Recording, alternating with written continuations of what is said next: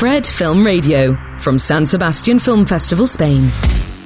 Hola, ¿cómo estáis? Eh, de nuevo en el set de Quinótico en el Festival de San Sebastián 2023, en colaboración con Fred Film Radio. Soy David Martos y nos acompañan los codirectores de Dispararon al pianista, que es una película que está aquí en San Sebastián fuera de competición, pero en sección oficial.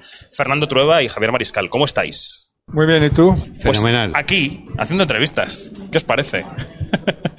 Oye, os quería preguntar, em, después de un proceso tan largo, tan artesano, tan cuidado, animación, música, exploración sobre la historia y la vida de Tenorio Jr., Claro, no sé si os sentís estrenando esta película en un circuito eh, comercial que, que tiene otros derroteros, que tiene la mirada puesta en otro sitio. Es decir, ¿dónde va a ver la gente vuestra película, Fernando? ¿Tú tienes esa preocupación?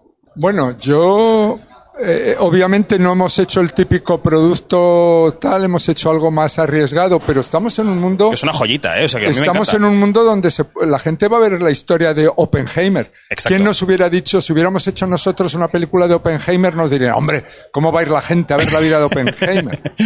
No, totalmente. Javier, ¿tú piensas en el público cuando estás ah, trabajando, cuando estás a las órdenes de Trueba dibujando? No, no te da tiempo pensar en el público, pero cuando trabajas así, no a las órdenes. to- todo, todo entero, o sea, cuando estás haciendo algo, no. Pero cuando vas trabajando con Fernando el montaje, sí que piensas, cuidado, yo, yo soy muy garrulito y entonces no tienen que notar la butaca. Porque si notas la butaca ya te vas fuera. Entonces, Mm. Es, mi obsesión siempre es esa, ¿no? Hablando de butaca, porque la gente sí va a los cines, tenemos un tráiler de 20 segundos de una película que se estrenó ayer en cines, que es El superviviente de Auschwitz, de Barry Levinson. Lo vemos, 20 segundos. Me interesa su historia. Soy el superviviente de Auschwitz, pero nadie sabe cómo lo consiguió. La chica que dejé en mi país no sabe que estoy vivo. Quiero convertirte en una atracción. Necesito ganar. No puedes, pero puedes sobrevivir. ¿Merece la pena luchar por ella? Pues ya de vuelta con, con Fernando Trueba y con Javier Mariscal. Eh, ¿Cómo ha ido la rueda de prensa? ¿Habéis notado eh, calor? Eh? Porque yo he oído alguna de las preguntas y ha gustado la película, paso por San Sebastián, Javier. Sí, la verdad es que es maravilloso ver que gente enterada, gente que está muy al loro de, y sensible, pues sí, yo he notado calor y cariño, que es lo que por esto trabajamos. En principio yo creo que trabajamos por estar juntos, porque somos amigos, nos llevamos bien, pero también porque a la salida del cine te den besos. Es muy chulo saber que 90 minutos con mucha gente tienes en común. ¿no? Te garantiza unos abrazos y unos besos, está bien eso. Sí. Está bien. Fernando, ¿cómo decidiste convertir al protagonista de tu película, que es eh, un documental pero no, y es ficción pero no, en un trasunto de ti mismo? ¿Cómo decidiste fundirte con este personaje de ficción? Bueno, me di cuenta de que, puesto que eh, la historia era una investigación y que lo que podíamos saber de ese personaje era a través de los cachitos que te contaban muchas personas, eh, que quizá lo ideal es que alguien hiciera el papel que, que en la realidad tuve yo, que fue el mismo de ir buscando eh, la verdad o esos trozos de, de recuerdos de la gente, ¿no? Entonces era como muy obvio que esa era la manera de contarlo, ¿no? Porque así era como había ocurrido. ¿no? Así.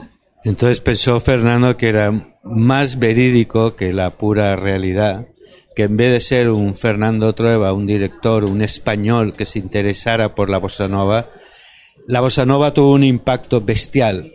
Eh, Frank Sinatra, ella Fitzgerald, muchísima gente grabaron discos y entonces que fuera un alguien nacido en Brooklyn o en Nueva York o un americano, un, periodista que investigara eso era mucho más creíble. Es una investigación periodística, pero también literaria, de cara a escribir un libro que se convierte en otro, que acaba siendo sobre Tenorio Jr., y que tiene varios planos temporales. De hecho, la estética de la película va cambiando según hablamos de un recuerdo, de una anécdota, del presente de la película.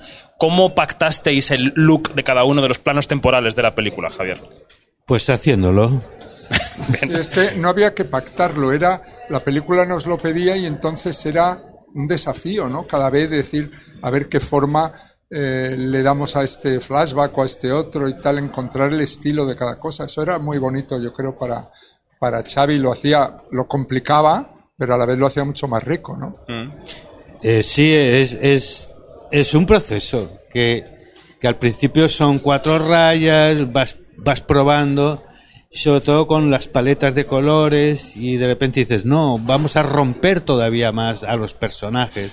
Y lo último en la animación, aquí igual ni lo animamos, ¿no? O sea, Claro. Estábamos probando, por ejemplo, también flashbacks, hacerlo solamente de fotos, sin tener que animar. Es interesante eso.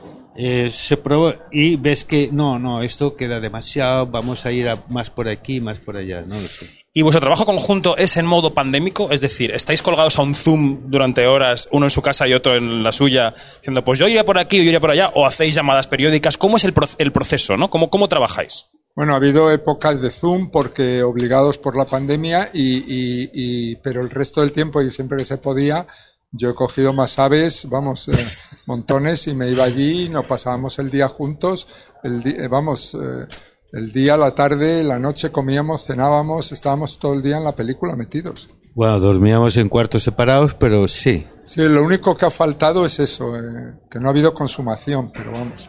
Ya sabéis la frase de que un hombre en la cama siempre es un hombre en la cama. Esto Exacto, es así, sí, ¿no? sí, nos acordábamos de cuerda y por eso yo le mantenía a distancia. ¿Cuánto, cu- eh, hablando de los tiempos, ¿cuánto tiempo de entrevistas, de documentación, si esas entrevistas fueron realmente grabadas en vídeo y eso dio origen a la animación? ¿Cómo sí, fue? Sí, sí, yo la- toda esa investigación la hacía con una camarita de, de vídeo, de, vamos, una camarita digital, ¿no? Y, y teníamos imagen y sonido, ¿no? Lo que pasa es que lo que hemos usado es el sonido y, y la imagen, bueno, pues para la información de cómo es la cara de cada personaje, ¿no? Pero, Claro. Pero, Sí, nos ha servido mucho como de referencia, pero por ejemplo los fondos, pues el pobre Caetano Veloso estaba detrás de una pared horrorosa amarilla. Y yo dije, no, no, a este le hacemos una... Unas palmeras. Un apartamento como Dios un manda. apartamento con vistas al mar y todo. Claro que sí, por supuesto. Bueno, la película la veremos en cines muy pronto, en unas semanas. Eh, estaremos atentos al estreno. Pero antes de terminar esta entrevista, os quiero hacer una pregunta que patrocina Filmin, que es una plataforma que conocéis muy bien porque esta es una plataforma prestigiosa en nuestro país, que es ¿qué película os cambió la vida? Voy a empezar por Mariscal. ¿Hay alguna película que te cambió la vida, Javier? Pues sí, una se llamaba Pickpocket. Ah, Me enseñó muy bien y entonces desde entonces estuve como cinco años robando carteras por el metro. Porque era joven, no tenía un duro y de eso sobreviví y luego ya me puse a dibujar. ¿detenciones cuántas en este periodo? Ni una, No. no, no, no, no, lo hacía muy bien. Profesionalidad absoluta. Y Fernando, bueno, a ti preguntarte igual puedes estar media hora. No, yo hay una película que, que lo tengo muy claro que fue clave, que es el- la que se llama El niño salvaje de Truffaut. Cuando yo la vi, ya salí del cine, me acuerdo del cine y de dónde estaba sentado y todo, diciendo yo esto es lo que quiero hacer. A esto me quiero dedicar. Sabes, tenía 15 años, hasta entonces yo lo que quería era ser pintor y de repente decidí que, que no, que yo no iba a ser un buen pintor, pero que quería hacer películas. No, quería ser niño salvaje, ¿no? No, no, no, no, que va, no, yo quería ser eh, el que hacía la película, el que contaba la historia. Ya escuché el otro día que os preguntaban en la SER que si os animaríais a otra de animación después de Chico y Rita, después de esta, y creo que os mirasteis como con pavor. Eh, Eh, sí, después de cuatro años es muy duro. Pero fíjate, durante esos cuatro años me he podido leer un libro que son 12 horas con Fernando Trueba Ah. y, y me fascinó. Dije, no, no es posible. Estoy ¿Seguías sin conocerle todavía después de...?